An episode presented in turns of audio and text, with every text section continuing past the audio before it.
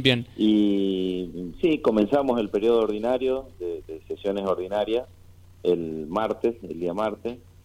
Eh, las sesiones ordinarias van desde marzo a noviembre, después hay un, un, periodo de prórroga que generalmente es todo diciembre, pero bueno, dimos comienzo, sin el discurso anual del intendente, ¿no? Recordemos que el año pasado no hubo discurso, este año seguramente va a haber, eh, aparentemente va a ser el día martes 28 por la tarde, es lo que la información que nos habían dado, pero aunque no, no comenzó con el discurso, ya empezaron las, las, reuniones, las preparatorias, ya lo tuvimos, donde se consensúan las comisiones, los días y horario de las sesiones y demás.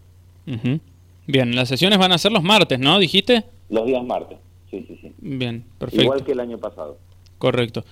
Bueno, y yendo a la labor tuya justamente en el Consejo Deliberante, Pablo, ¿en qué estás trabajando actualmente?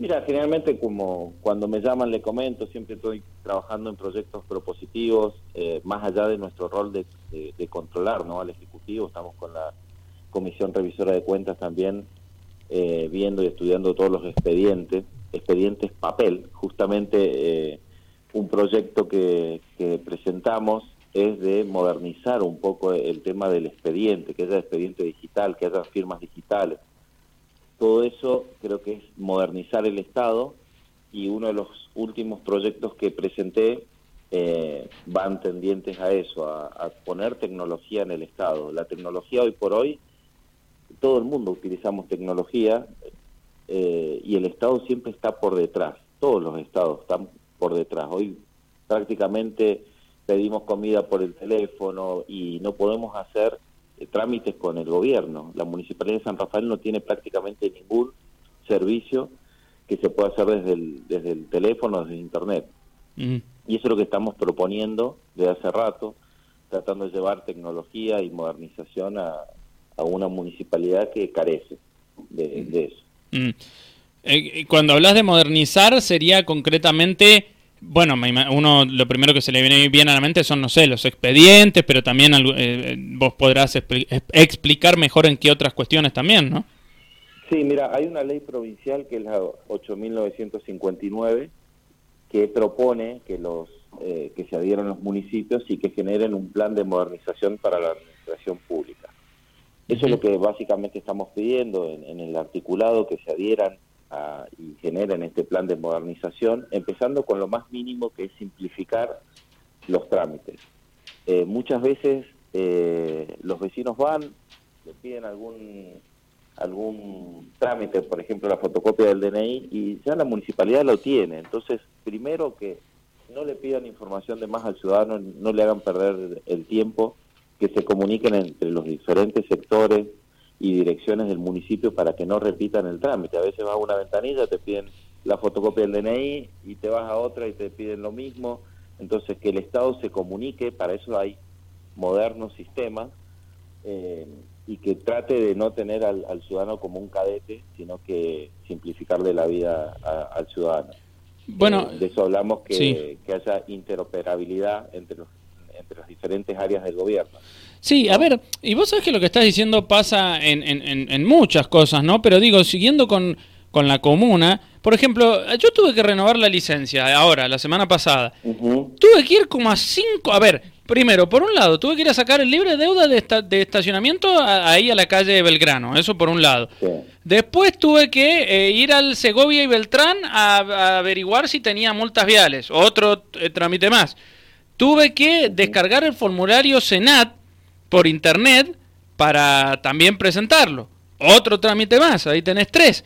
Y a ver, paréntesis, eh, digo, em, y, bueno, tuve que ir a, la misma oficina de licencias de por sí, que ahí tenés otro trámite más también, ¿no? Otro trámite más. Eh, o sea... En, la municipalidad tiene que hacer convenios con diferentes áreas para que para evitar esto. Vos te, habrás perdido un día o dos eh, por hacerte el trámite. Hay una municipalidad en Córdoba que directamente no atiende a las personas. Se hace todo de manera online. Tiene una ventanilla, lógicamente, para las personas que eh, mayores y, demás, que, pero es un portal del municipio que puedes hacer todos los trámites, excepto la licencia de conducir, obviamente que tenés que ir a, aprobar y a conducir el, vehículo. Pero todas las demás eh, se hace de manera virtual por una ventanilla, una municipalidad virtual. Mm. Eso es lo que tiende el, mundo y San Rafael. Hoy por hoy estamos con eh, papel, papel, papel, papel, biblioratos. Estamos haciendo la revisora de cuentas, como te comentaba, y, es hasta absurdo todo, todo el papelerío que hay. Y eso también eh, no trae transparencia, porque estamos en el estado burocrático, eh, que es el control permanente al funcionario público, que está bien, pero ya eh, eso con la tecnología se puede simplificar muchísimo más. La firma digital eh, y no depender también de, la ayuda del amigo en la municipalidad que te pueda adelantar el trámite. Con una firma digital y con el expediente digital vos podés ir viendo en tiempo real dónde está demorado tu expediente, por qué se quedó en esa ventanilla, por qué no tiene movimiento y sabés la persona que lo tiene.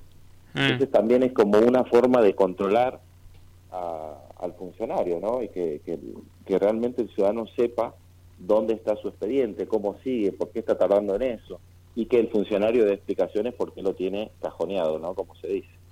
¿Con quién hablamos, Laura? Estamos hablando con Pablo Zapata, concejal de la UCR. Sí, además, ¿sabes qué es lo peor de todo, Pablo? Que en, yo lo que te decía que yo lo hice yo, pero por ejemplo, mi mamá tuvo que hacer el trámite unos meses antes y ella, bueno, porque no está amigada con la tecnología como tanta gente grande, eh, llegó a la oficina, no le habían informado que tenía que hacer ciertas cosas y había un kiosco al lado, pegado a la oficina, que te hacía todo.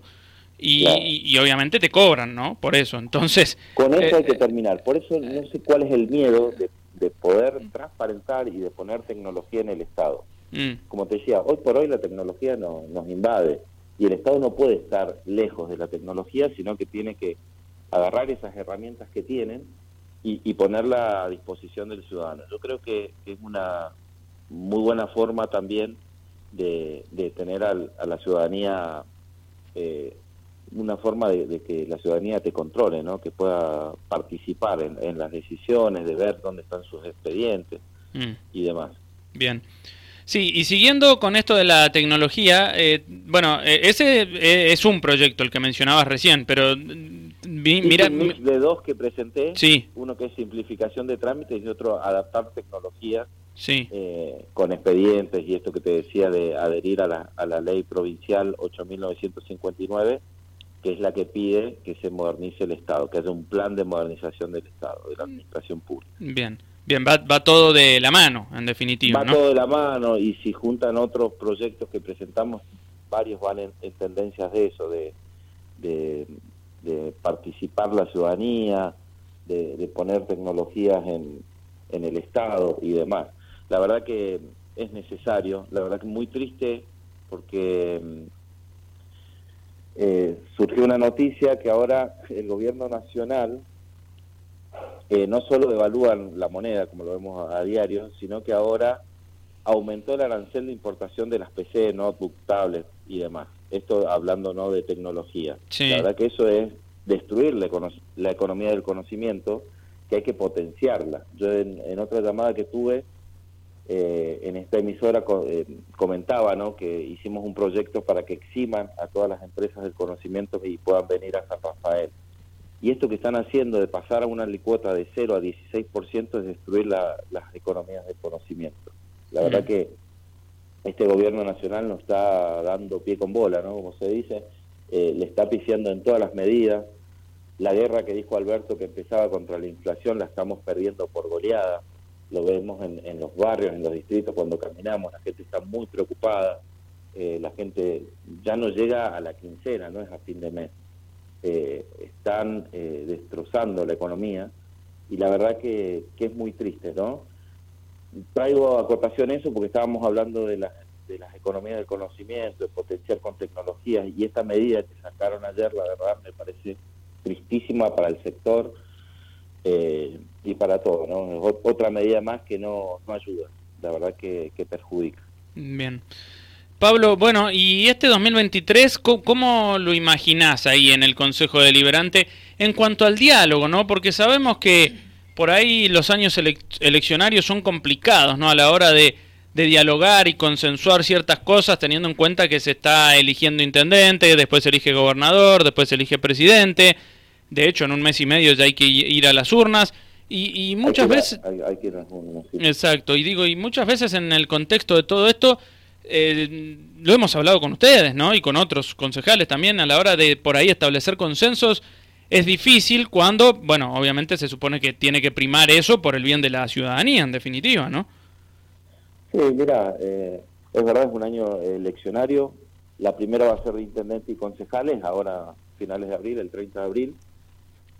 Y esperemos que eso no sea impedimento para seguir trabajando en lo que la ciudadanía demanda a, los, a los concejales, ¿no? A lo que podemos hacer, que es controlar, proponer, como estamos haciendo. Yo no sé, cuando vos llamás a otros concejales, porque hay concejales que no presentan proyectos. Después investigarlos, no, no, no de los nuestros, ¿eh?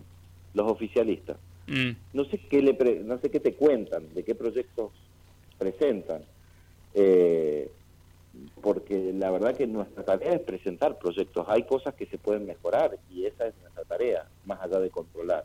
Nosotros aprobamos un presupuesto eh, a fin de año y la verdad que los, los concejales de la oposición no lo habían ni revisado. Tuvimos que darnos cuenta que había un copia y pegue igual que el año pasado y, pedirle que lo modifiquen, obviamente. Pero es como que van eh, a ojos cerrados a aprobar todo lo que le pide el Ejecutivo. La verdad que no es así. Somos un poder diferente, somos el poder legislativo de San Rafael y, nuestra tarea, por más que seamos de, ellos sean del mismo color político, es evaluar estudiar los proyectos, el presupuesto y proponer, proponer algunos proyectos de mejora mm. para, para la gente, ¿no? Sí, sí, sí, sí, queda claro. Esperemos que, como vos me preguntabas, que podamos trabajar, que no sean impedimento de las elecciones.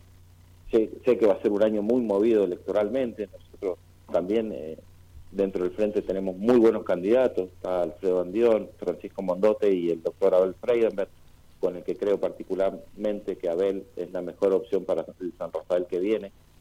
Eh, estamos apoyando a Abel Freidenberg nosotros en, esto, en esta lucha que tiene, ¿no? Para para llegar a la municipalidad de San Rafael. Creo que es la persona indicada para que San Rafael, la gente vuelva a confiar, ¿no? Para poner transparencia en, la municipalidad y todo esto que venimos pidiendo y que a veces no, no, no se logra desde el Consejo Liberante, porque no tenemos los votos necesarios, creo que Abel Freidenberg los tomaría los proyectos y los impulsaría él mismo en su plataforma de, gobierno. De hecho, varios proyectos de transparencia que venimos trabajando en el Consejo Deliberante él nos pidió para que sean parte de su plataforma electoral.